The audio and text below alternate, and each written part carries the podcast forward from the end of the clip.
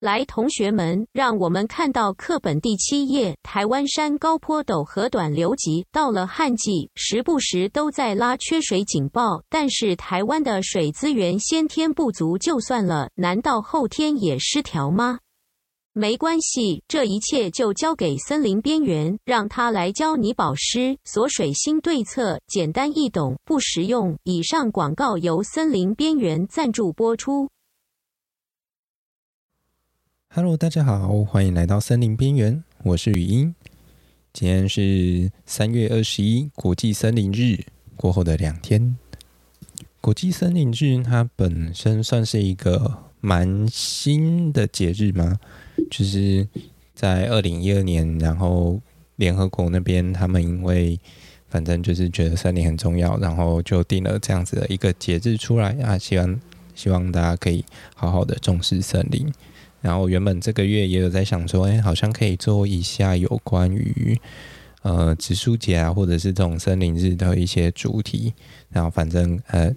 过着过着时间就过了，然后想说那就算了，之后有机会再录一下，再录一集讲一下有关于造林的事情好了。因为在这一块啊，其实我自己觉得有发现。算是一些比较神奇的地方吗？因为台湾在过去啊，其实呃还蛮提倡造林，或者是就是在这种植树节的时候，官方也会赠送很多苗木给民间，让大家去种树这样。但其实很有趣的事情是，这个树木就是累积。就是养培养出来这些苗木的数量其实是非常可观的，但是到最后其实有时候真的不知道这些树到底去哪里了，而且以那个分量来说，哎，可能太平洋老早就已经种了大半去了也说不定，对啊，还蛮有趣的。这个之后有机会我找把资料整理整理再拿出来跟大家讲。最近还有一个比较重要，但是大家可能比较无感的一件事情就是缺水问题啊，那。它其实已经有一点温水煮青蛙了吗？煮到日月潭的九只青蛙都已经可以出来打卡了。那最近的话，看起来是以中南部缺水的情况还比较严重一点。那中北区可能就稍微有做一些预防性的措施，这样。那不知道大家对于缺水这件事情，它是有什么感觉？对，还是只要呃现在水龙头还有水可以流出来，这样就够了。那我自己觉得啊，旱灾跟水灾这件事情，它本身是在考验着，就是呃，整个水资源它调配的能力或者是一个弹性。台湾目前就是有记录以来的。它的平均年雨量大概会在两千两百毫米左右。那这是一个什么样子的概念呢？它大概就是湿到比热带雨林再干一点点。热带雨林平均的年雨量大概可以从两千五开始，然后一路到四千这个区间，大概都会是热带雨林的范围。那也就是说，台湾的降降水量的排名其实算是蛮前面的，它大概在世界排名十三名左右。但是啊，反过来在缺水的排名，我们其实也很前面。从旧的资料看起来，大概在十八名左右，就是嗯，对，真的算是世界排名前几名缺水的。可是台湾明明感觉水很多啊，怎么会缺水呢？台湾的降水啊，大概会有八成左右，它会蒸发掉，或者是最后流进海里，然后可能只剩下最后的两成是我们可以使用到的。那再加上啊，雨季通常都会比较集中一点，它大概会集中在五月到十月这个区间，而且有八成的降雨都是由像是梅雨季节啊，或者是台风所带来的。那相对上，在十一月到四月这个区间，就会相对比较干旱一点。尤其是中南部的部分，可能相对上会干很多，因为北部的话，可能因为还有东北季风会带来一些降雨。那在中南部的部分的话，因为这个时候雨水大部分都被中央山脉挡挡住了，下不来，所以他们就会相对干旱很多。也因此啊，在这种天然缺水的条件之下，万一我们又遇到那种没有台风的时候，然后再加上可能。气候变迁的关系，那降雨太过于集中，可能例如说一次来就是好大雨，然后把整年的降雨量都在一两天之中下完了。那这样子的话，可能就会有一个比较严重的缺水情况会发生。这样，既然我们有可能没有那么多水可以用的话，那我们用水的情况又是长什么样子呢？台湾目前呢、农业用水大概会占七成，然后民生用水两成，工业用水大概占一成。那在农业里面，其实它又有六成的水大概是从河流来的，然后有两成的话呢，是从一些坝坝沿上面就是引水进来的，只有一层会使用到水库，那另外一层则是其他的部分。而民生用水的话，百百分之几乎九十几 percent 几乎都是从自来水取用的，那工业用水则是一半一半，一半是自取，一半则是自来水。这边稍微补充一下，自来水的水源来源啊，通常都会是来自于水库，然后还有拦河堰，然后包含部分的一些。浮流水就是一些比较浅井的部分，或者是地下水，这个是比较深井的部分。然后近年可能还会有一些海水淡化的一些水源来源。从这样初步看起来，其实水库的水其实主要是提供给一些民生用水作为一个主要的使用来源的。那也就是说，这就是为什么平常政府要提倡大家节约用水的其中一个原因。那再来，我们稍微看一下，就是台湾目前在国内水资源经营上面比较常遇到的几个问题。首先，第一个是水库它本身的淤沙率还蛮高的，大概有达到近三成。那像最近旱季的时候，其实政府就蛮积极在推动，就是这些水库的体检还有清淤的一些工程。那希望可以透过这种已经快要见底的状况，赶快去把底下的沙子赶快载走，这样。再则是自来水管的漏水率的问题。那呃，台湾在二零一五年的时候漏水率大概在十八 percent 左右，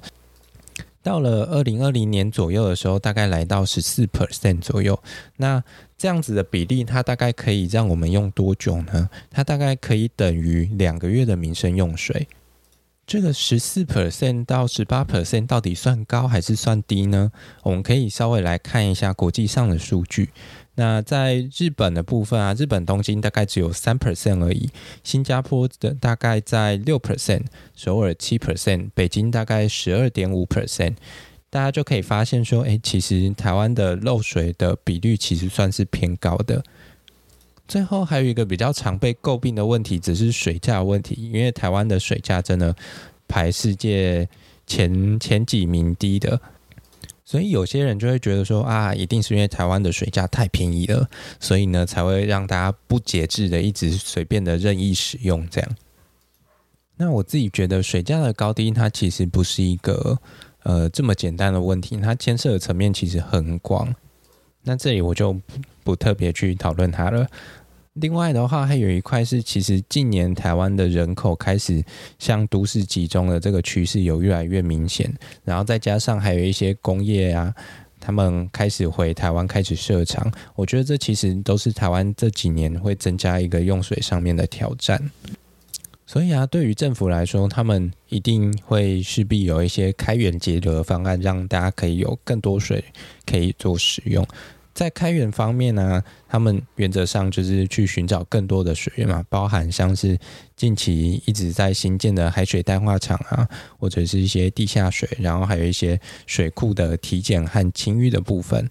在节流方面的话，则是尽可能的去减少一些水源的损失，包含像是水路管线的一些水压的监控，还有再生水厂，就是它用在一些工业废水或者是工业用水的回收上。在面对缺水的情况，他们其实也有一些相对应的措施，像是提早停灌啊，或者是北水南送，就像什么南水北调一样。然后还有减压、减量或者是分区供水的部分。而针对工业区的一些用水大户，其实他也会提高他们对于呃就是水费的一个征收，这样。但是啊，各位。大家有没有发现，我前面正经八百的念了这么多，但是好像有一个选项在这个时候它是被忽视掉的，就是造林啊，各位，种树它附带的森林水源涵养功能到底去哪里了？而往往只有在要喊口号做功德的时候会被拿出来啊，可是要真真正发挥实质价值的时候，它怎么好像就被晾在一旁了？感觉就像是大多数的那个政治口号或者是政策一样。让我们换个角度来说好了，台湾其实号称有七成的面积都是森林，那就假设台湾的雨，呃，它是很均匀的降落在整个全岛好了，那不就等于说有大概七成的水它都落在森林里面吗？可是这些水它到最后到底去了哪里？那全部都被植物喝掉了吗？总不可能全部都进水库了吧？那要了解这个问题呢，首先我们要了解什么叫做水源涵养。那水源涵养它本身就是类似海绵的概念，只是在水源充足的状况下，它可以把水留下来，然后在需要水的时候呢，它再慢慢的让它流出来。还有一个则是水循环的概念。水循环的话，我们从降水开始讲好了。降水它通常可以包含像是降雨啊，然后或者是雪落下来啊，或者是冰雹之类阿里阿杂的。那它落下来之后呢，通常就会分成两个方向，一个在地表流，我们叫它地表径流；那另外一个则是流到地底下，那就是渗入地底下。那流出来的呢，一个叫地表水，一个叫地下水。那它可能会被植物吸收，或者是进入河川或者是海洋，然后呢，最后又蒸发或者是蒸散，在凝结了之后呢，又再次降落下来，而、啊、不是是降落下来。那所以啊，我们水源涵养的目标就是希望说，可以让它在降落下来的这个过程中，然后一路到它流走之前呢，尽可能的把它留下来，让我们可以使用。水源涵养大致上可以分成三个层次，那我帮大家总结为吸吸土，没错，就是吸吸土，吸吸土。运动是为了成为更美好的自己啊，不是，不是这个。首先第一个吸，还是像磁铁一样的吸住它。让它缓速，减缓水源输入或者是输出的速度，然后再来第二个吸呢，是吸附它，吸附和储存大量的水体，然后吐吐出来，让它重新轮回。我们先看到第一个，要怎么让水缓速呢？大家可以想象一下哦，假如今天开始降雨的时候啊，然后我们把它比喻成疫情爆发的时候好了，那是不是会涌现出一堆想要抢着买口罩的人潮？那当这些人潮没有被管制的时候呢，它就会山洪爆发啊，那个卖口罩的地方它就会挤爆了。但是当有树的时候啊，那它就会像是。政府让大家依据身份证尾数，然后放行大家，诶，依照可能不同的天数去买口罩的时候，那这些树干或者是树叶啊，它就可以把这些水滴分流。那透过这个方式，它就可以呃延迟雨水进入土表的时间。好处是什么呢？好处就是像刚刚讲到的，假如说水没有办法有效的进入土壤里面的话，地表径流它一次汇集，那就会造成山洪爆发的现象，就像是上下班时间的尖峰车潮一样。但是透过这样子的分流系统啊，就像是惯老板让员工们不停的加班，那就会有一堆人开始晚下班，然后延后大家下班出现的那个尖峰车潮，那最后就可以达到就是延迟那个洪峰流量到达的时间，还有降低整个洪峰的流量。除此之外，除了分流以外，还有一个东西就是大众运输系统，那个就是所谓树木的根系了。它可以有效的运输这些水，让水有效的进入土壤。那间接来说，它就相对于防止了山洪爆发的一个可能性。另外啊，像是地表上面的那些枯枝落叶层，假如说它越厚的话，就有点像是那个障碍赛里面的那些呃，就是像什么跨栏啊，或者是水坑的东西越多，那它就可以让这些水滴的移动速度越来越慢。然后另外在这些枯枝落叶层上一些不平整的一些洼面呢，它也可以去留住这些水，就有点像是形成小型的皮塘，那它也可以相对上去减缓地表径流的形成。那整体来说呢，它就是减缓了整个水进来的速度，然后增加可以处理的时间。那另外一方面呢，它就是减少了水快速流掉的一个机会。再来，我们看到第二个吸，吸附大量的水体，这个概念其实还蛮简单的，就是讲白了，就是洞越大越多，它可以存的水就越多，就像脑袋一样，啊、不是就像海绵的本体一样。那我们从上往下看，首先最上面的部分是植物的本体。那植物它其实有可能快四成到五成的部分在活着的时候，几乎都是被水占满的。因为里面其实大家也知道，最里面的木质部啊，它其实就是用来输送水分跟支持植物本身的一个功能。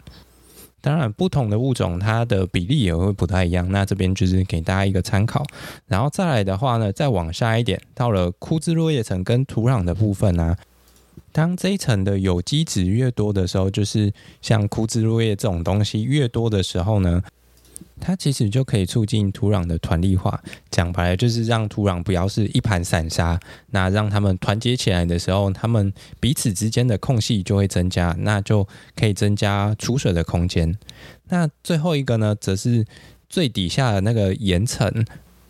这些不透水的岩层啊，大家可以把它想象成像是花盆底下那个花皿或者是底盘，那它就可以把这些水储存在那个盘子里。那一部分是减少水源的蒸发，那另外一部分则是增加这些水的储存。这样，那同时这一块它也是整个水源涵养概念里面最重要的一个水源储存的位置。最后一个则是土吐出来。让它重新轮回，想跑门都没有。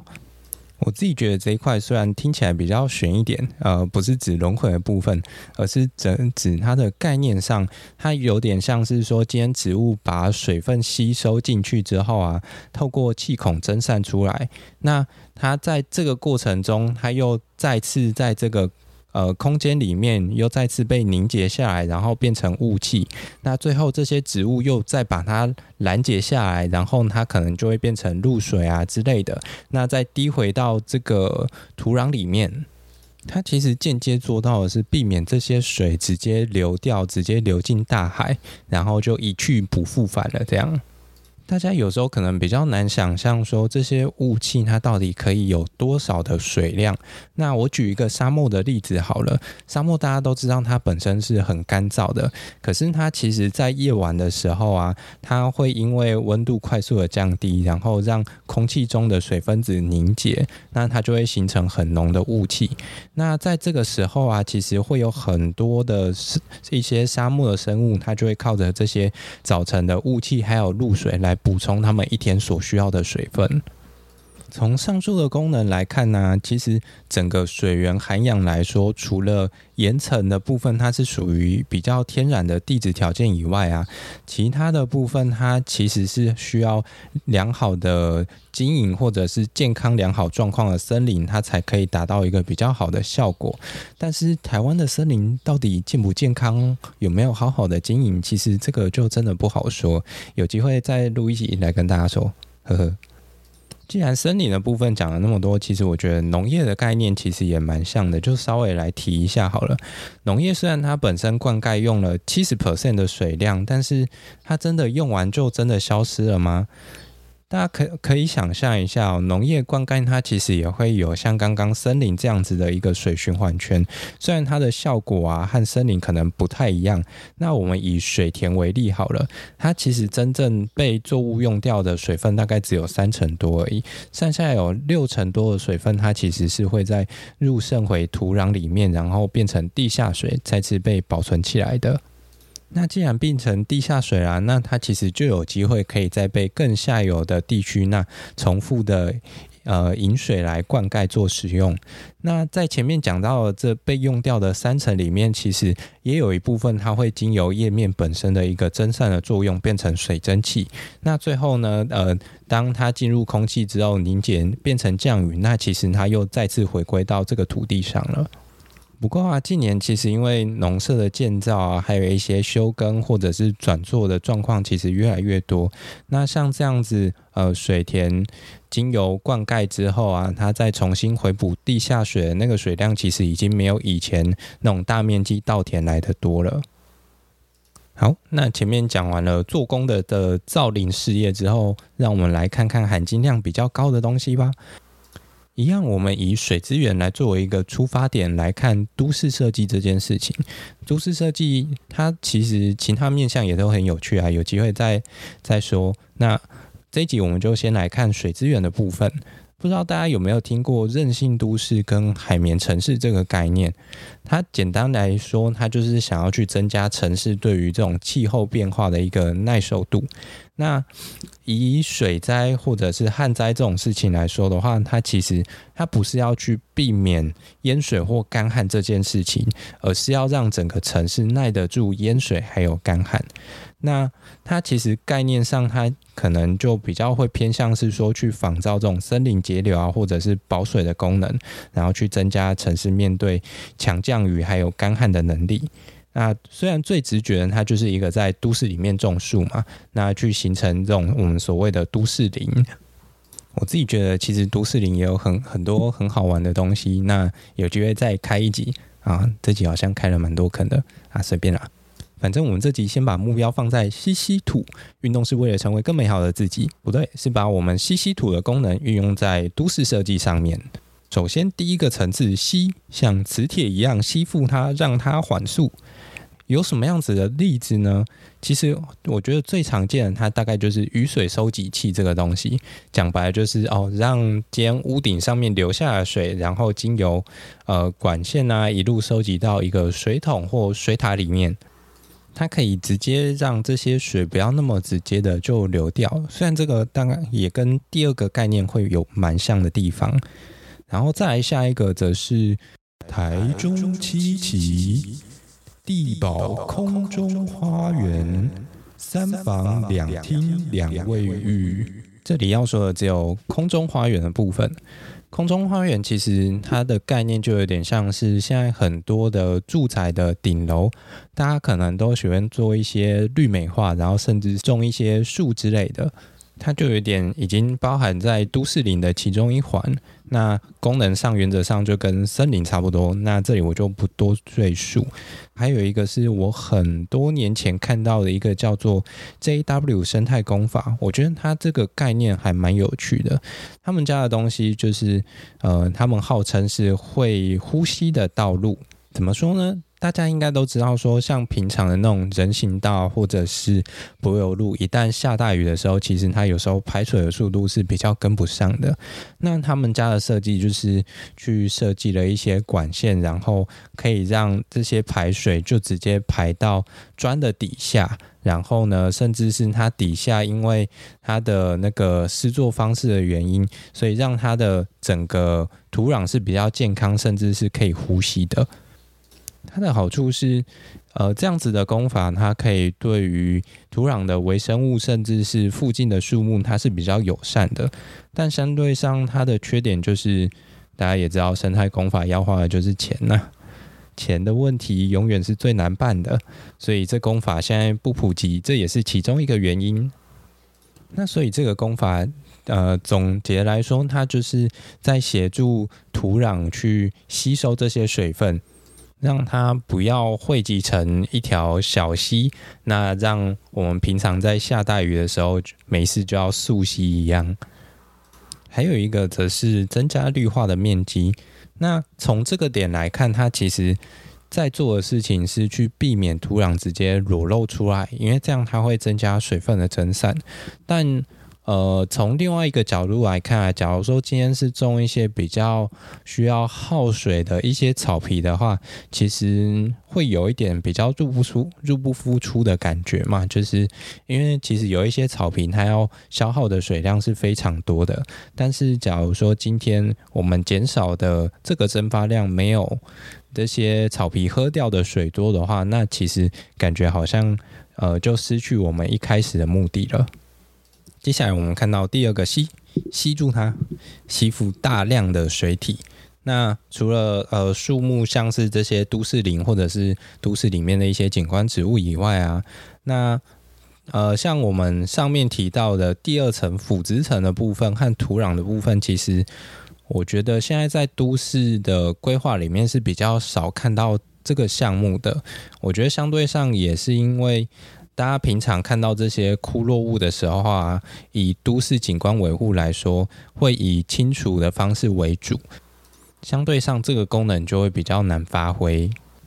不过，我认为其实是有一些技术，它可以去协助达到这件事情的。例如说，像中兴大学的杨秋忠老师，他其实本身有去做一些可以快速分解枯落物的一些酵素或者是一些菌。那透过这些菌，其实呃，可以在比较短时间，例如说一到两个礼拜内，就把这些我们可以比较是肉眼可见的这些枯落物给分解掉。那虽然以目前来说，其实有呃蛮大一部分是在于它的分解条件还有环境，其实是还蛮限制的，所以有时候比较难普及或者是大量的使用。不过我觉得在未来它是有机会可以实行到这个层面，然后去发挥它的功能的。再往下，其实。有一个东西叫做滞洪池，我相信应该住在城市里的人多少都有机会接触到这个东西。例如说，比较有名的就是台中的秋红谷，它本身就是一个大型的滞洪池，然后兼景观公园。对，那它的目标就是希望说，诶，在大雨来的时候啊，这些水可以暂时先汇集在秋红谷这个地方，然后等到。呃，洪水退了之后呢，它再慢慢把这些水消化掉。这样，除了把水放在这种公共的池子里以外啊，我觉得还有一个概念是蛮有趣的，它就是大楼底下的储水空间。呃，要怎么说呢？它就有点像是今天一栋大楼的地下室，可能地下呃一二三楼当停车场好了。那再往下的话呢，它可能就会呃连通几个楼层，然后把它作为一个储水的空间。那其实这样子的做法，它的好处是，它就可以在维持地基的状况下去达到一个就是原本土壤或者是岩层它储水的功能。那甚至是它进阶一点，就可以变成一个小型的供水站。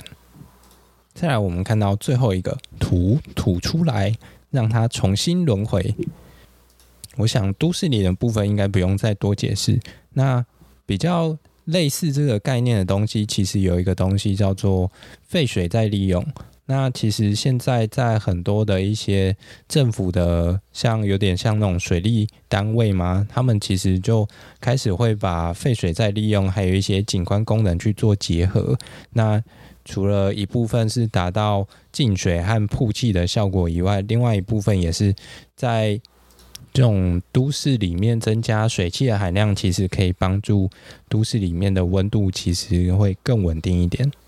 那除了像这种再利用厂以外啊，我自己觉得还有一个东西，它的概念非常的跟这个非常的相像，那就是除湿机。除湿机就是一个把空气中的水汽拦截下来之后啊，大家可能再拿去浇水，然后它又重新被循环利用。我觉得除湿机其实也算是蛮蛮典型的一个例子啊，虽然它有点鸟。最后的最后啊，帮大家总结一下，大家今天应该还记得什么是吸吸土吧？对，没错，运动是为了做更美好的自己。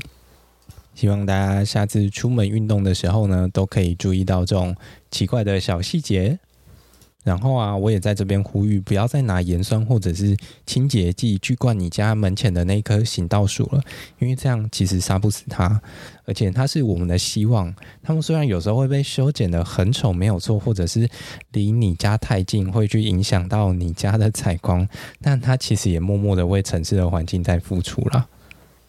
最后的最后啊，假如你喜欢我的频道，或者是喜欢听我讲干话，或者是觉得听我的频道很好睡觉的话，也欢迎帮我推给需要助眠的朋友哦。下星期五一样，下午五点，让森林边缘陪你准时下班。让我们一起从森林的角度剖析日常中的小细节，探索属于你我的理想生活。那这集就这样啦，拜。